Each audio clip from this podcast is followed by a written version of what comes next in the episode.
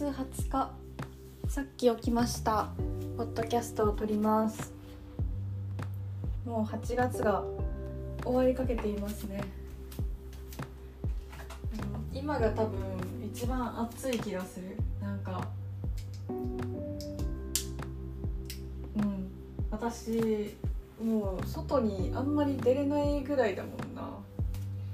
でもここ数日は割と曇っているのでね。まあなんとかって感じよね。今日何の話しようと思ったんだっけ？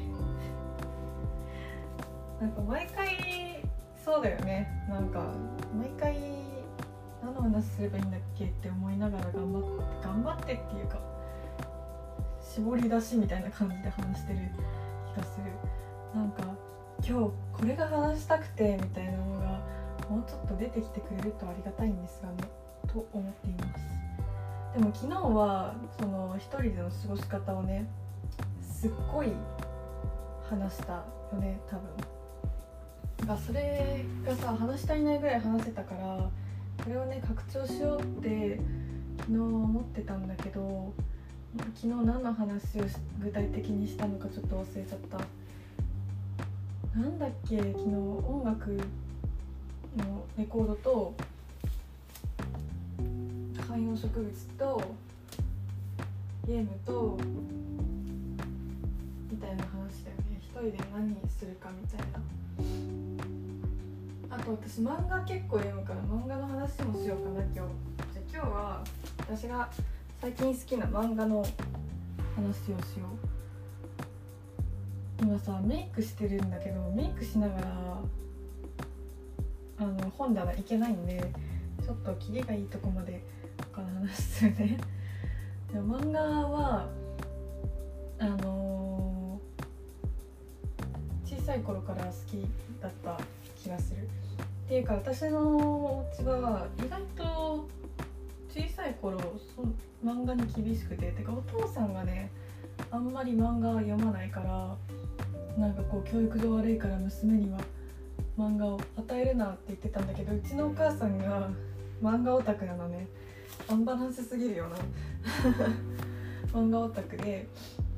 でこっそりお父さんに内緒ねって言って小学校4年生ぐらいの時にチャオをねチャオって懐かしいよね。チャオ買ってきてくれたのお母さんが。でなんか私は別にさチャオ欲しいとか言ってないのに買ってきてくれたのがなんかこうすごい覚えてて。なんか買ってきてくれたありがとうみたいな感じで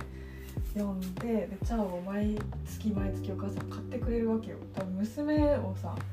漫画読む人にしたかったんだろうね。自分が読むから。でうちのお母さんはさなんかいろいろ読むのよ。今も。でそれで私はその漫画を読む習慣というかさ漫画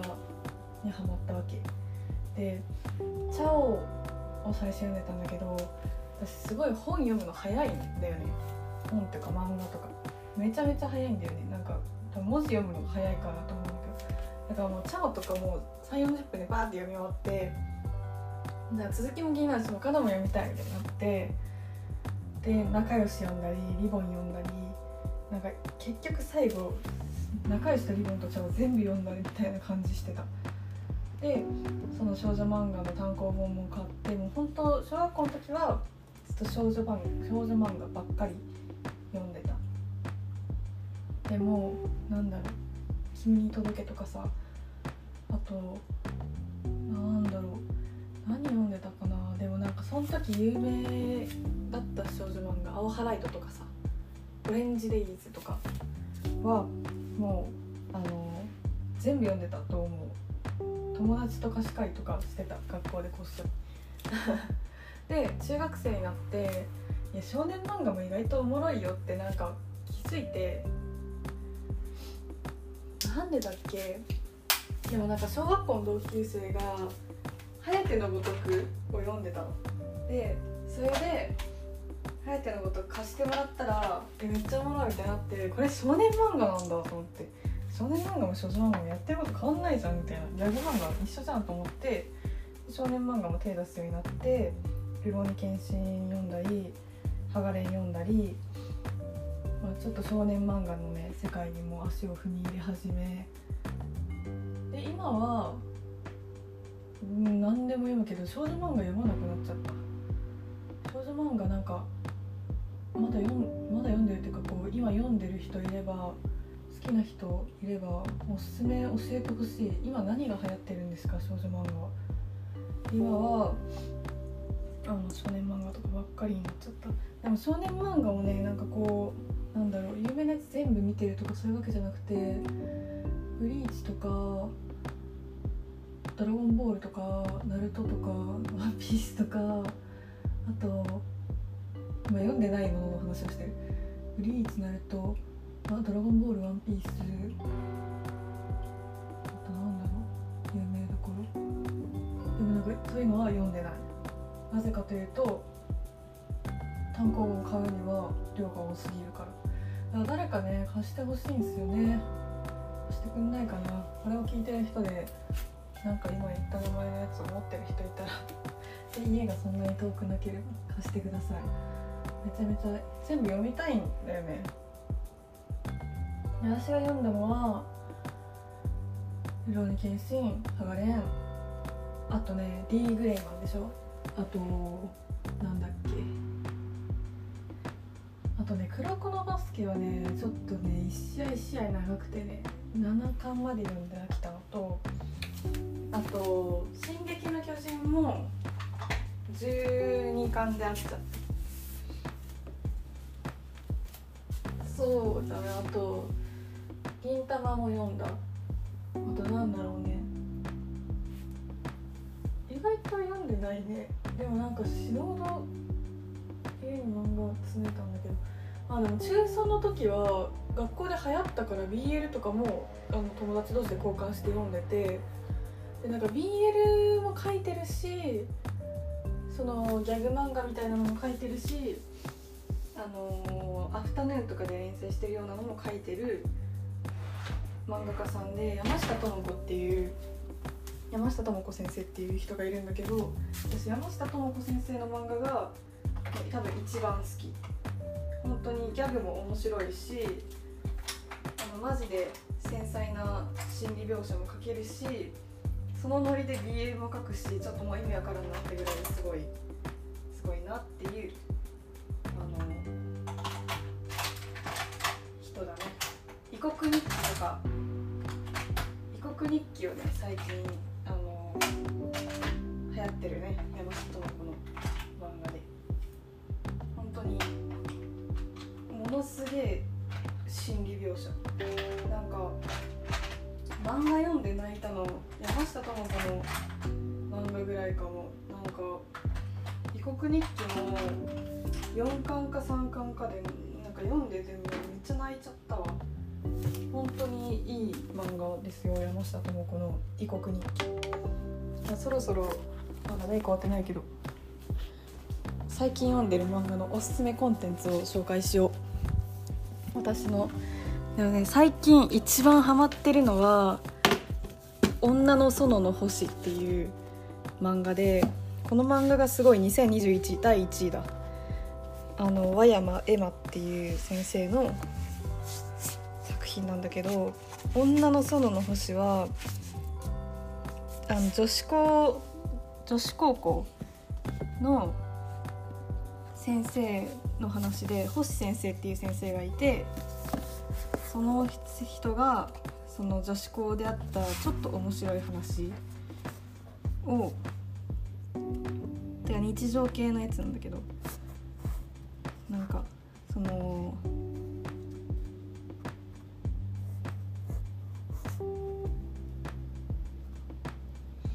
なんか面白おかしくね描いた。ちょっと今ね読んでてフリーズしちゃった。なんか日常系でその面白おかしく書いた作品でめちゃめちゃねギャグが面白いの。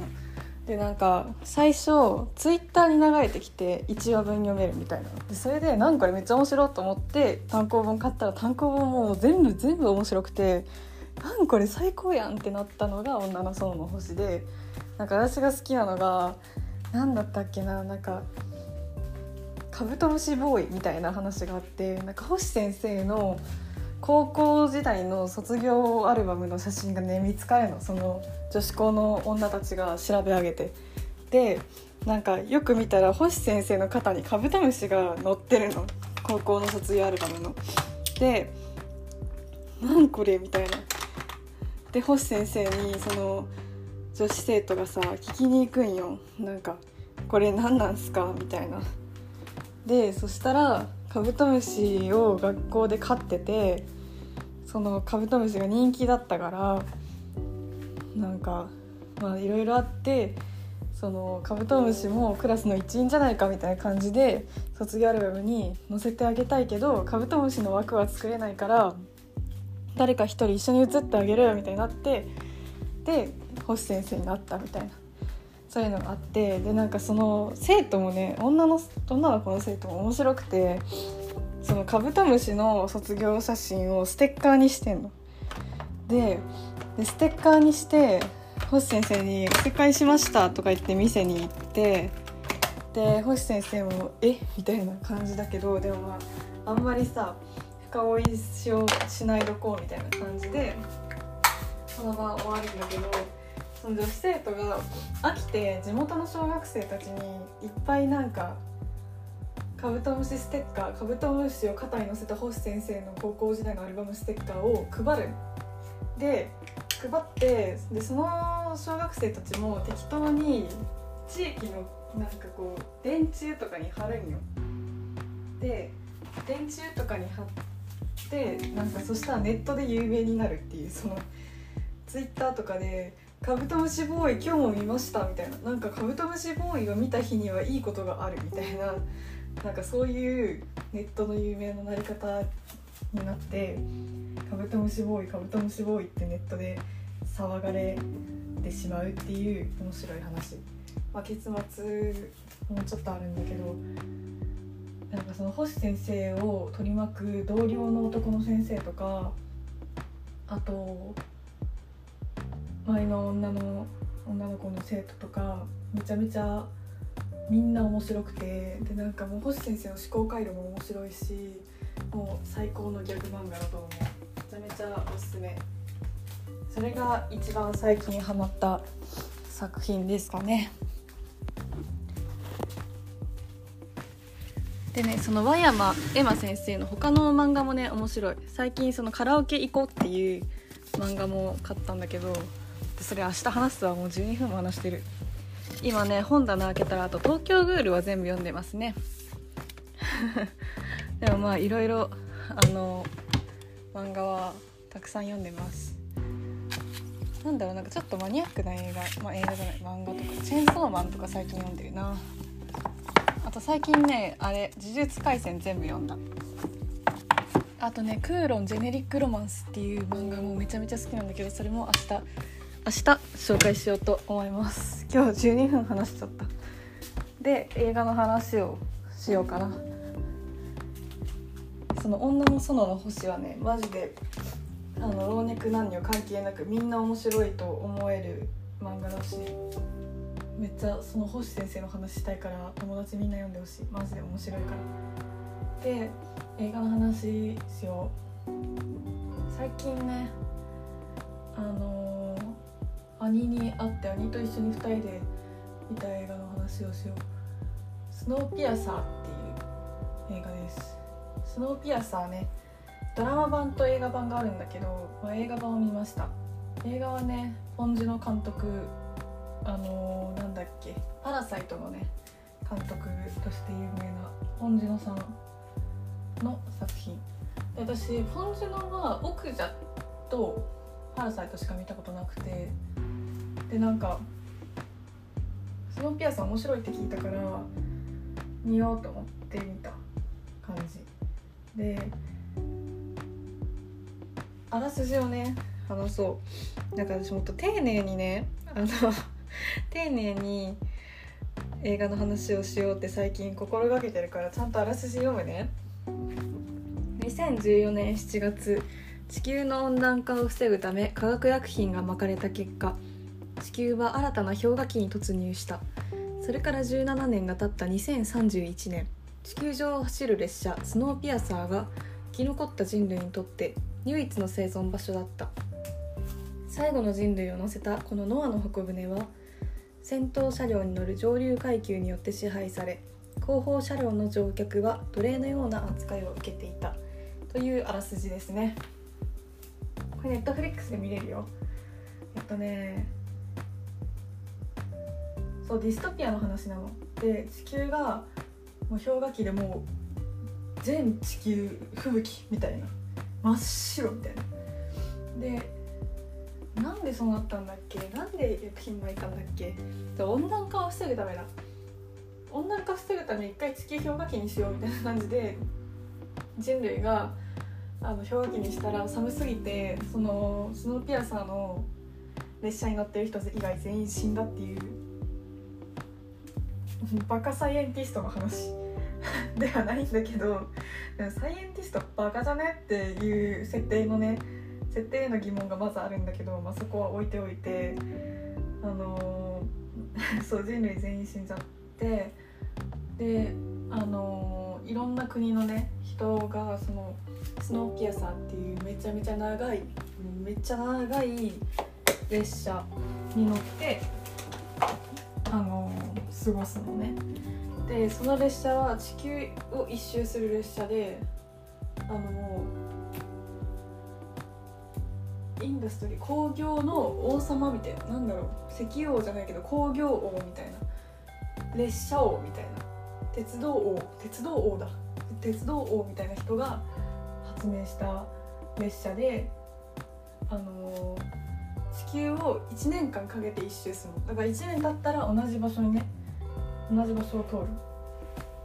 でその列車で7年間かな？17年間か。17年間みんな過ごしてんの。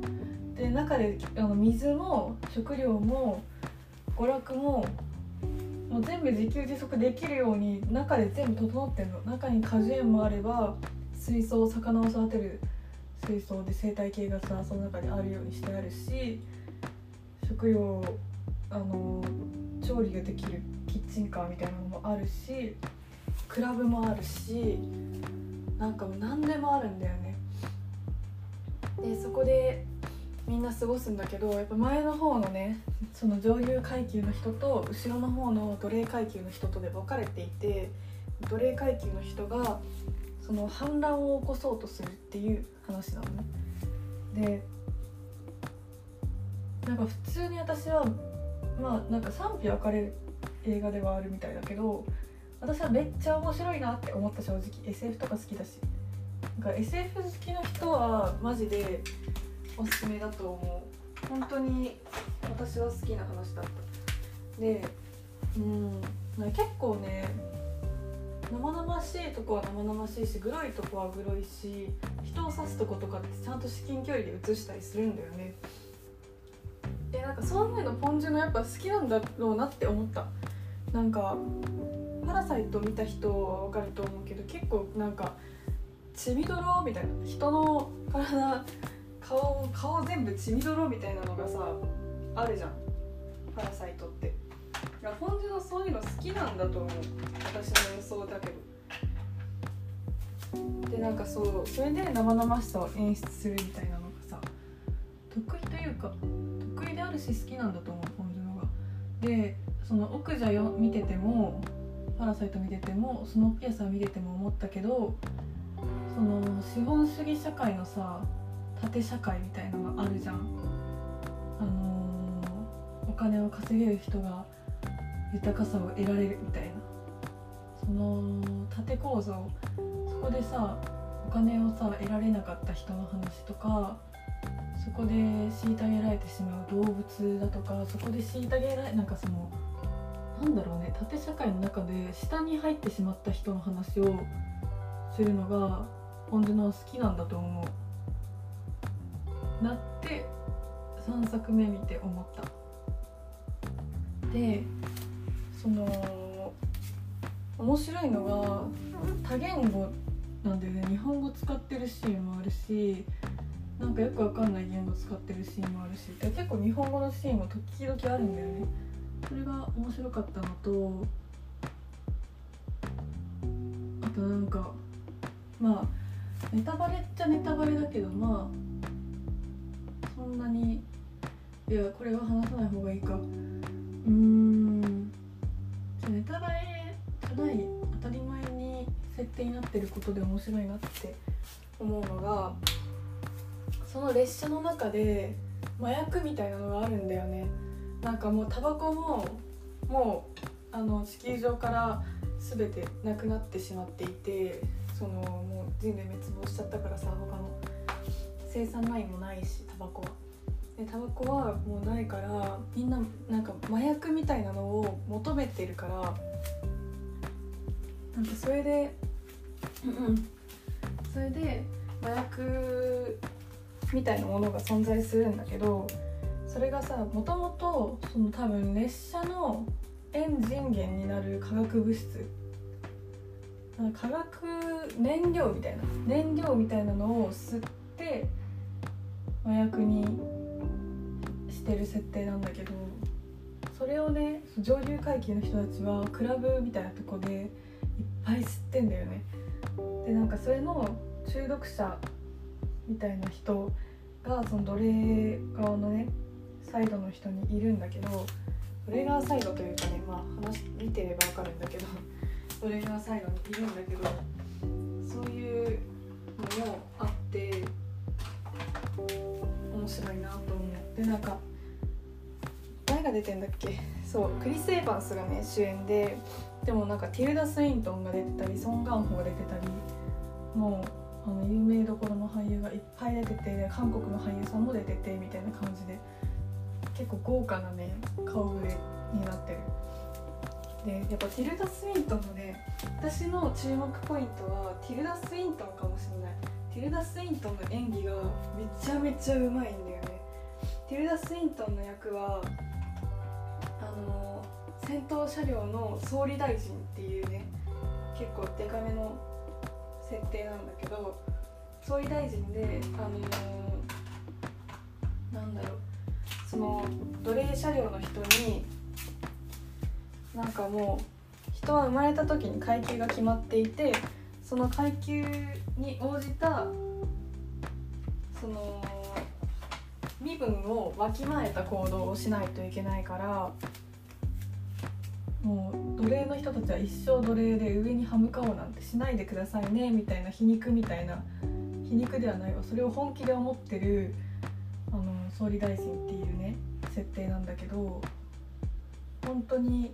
でそのあの総理大臣はそのエンジンを動かしてるあの鉄道の人に浸水してるみたいな設定なんだけど本当にね憎たらしいけど本当に分かってないんだみたいな下の人の気持ち本当に分かってないんだみたいなのもなんかこっちも見ててイライラして分かってくんだよね。それが本当に演技がねやっぱティルダ・スウィントンめちゃめちゃ演技うまいしビジュアルも好きだし最高ってなった見てて。でティルダ・スウィントンって年間何本映画出てんだろうねってぐらいたくさん映画出てるよね。なんかさカンヌ国際映画祭この前会ってたんだけどさティルダ・スウィントン3つぐらいレッドカーペット歩いてたもんなんか3本分の映画ぐらい。出過ぎだよ。仕事をしすぎでしょ。でもまあ求められるんだと思う。あんな独特の美しいビジュアルで演技もうまくてかっこいいしモデルもできるし。仕事がもう止まんないんだろうねティルダ・スウィントンまで行くと。って思った。でそのティルダ・スウィントンあの白い髪の女の人なんだけど本当に演技が最高にうまいし本当に憎たらしい演技をしてくれるのでそこは本当におすすめ。でなんかもう上の階級の人と下の階級の人の差がすごくてなんかさ同じ列車なんだからさ同じ生活させりゃいいじゃんって思うのに上の人めちゃくちゃ贅沢してんだよね。なんか寿司食べたりしてんだよ。ステーキ食べたり。でさ子供たちはもう綺麗な服着せてもらって学校もあるの。その建物の建物じゃない列車の中に。学校もあって学校にも通ってるし。贅沢を極めてんだよね。で大人たちはもう麻薬吸ってクラブ行ってみたいな。で髪型も綺麗にして服装もおしゃれにしてメイクもバッチリしてみたいな。でなんかもうそうやってね贅沢を極めてるのよ。でその奴隷階級の人はあの学校もないしなんかそこで生まれた人たちは周りの親にさ育て周りの親っていうか周りの大人たちに育ててもらうしかないしあとなんだっけ。食べ物もね上から支給されるプロテインブロックって言って真っ黒の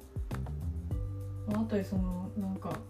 原材料わかるんだけど真っ黒のそのただタンパク質を取るためのゼリーみたいな。そのゼリーのゼリーって寒天みたいな寒天みたいなのをただただ毎日食べるだけみたいなで軍隊みたいなのが毎日来て点呼して「座れ」って言って座らされてでなんかそのバイオリンの演奏が必要になったらその軍隊が「バイオリン演奏できる人いますか?」ってのをその奴隷階級の人に聞いて奴隷階級の人が昔ウィーンフィルでバイオリン演奏してましたみたいな。ボストン交響楽団でバイオリンやってました。って言ったらそいつだけ連れていくみたいな。なんかこう本当に使われる労働者階級みたいな感じで本当に本当にひどい扱いを受けてて。でなんか時々ね連れて行かれたその他の列車に連れて行かれてただただ働かされたりとか。本当にあの労働者を物としか思ってない感がめちゃめちゃ伝わってくるんだけど多分それもねあの本樹のは実際の社会のね縦構造を私たちにね見せたいんだと思う。こういうこんなもんだよみたいなね。そういう意志の強さを本樹の意志の強さを感じる。映画です。でも本当にね面白いから SF が好きな人マジでおすすめ。でもなんかあんまりなんだろう。でも言ってそこまでグロくないからめっちゃなんかそのミッドサマーとかさそんな感じではないからさグログロ目当ての映画ではないからさあんまり気にせずみんな見てほしい。まあ好きじゃない人もいるかもしれないけどまあ結構好みは選ぶかもしれないけど私はすごい面白いと思ったんで共有しました。ということで今日お話した映画は「スノーピアサー」でした。もうね久々にそのポッドキャストを再開して完全にあの時間の時間の概念とか時間の計算がね狂ってるから昨日に引き続き30分近く話しておりますがまあこんな感じで明日も投稿できればいいなと思っております。そうねでもなんか他の漫画とかのコンテンツの話をすると長いのかも。でもマジで女の園の星面白いから読んでみてみんな。ということで今日はここまでにしようかな。長引かせすぎるとあれだし。昨日と合計で1時間話してるのやばいね。ということで今日はここまでにします。では皆さんまた明日お会いしましょう。バイバーイ。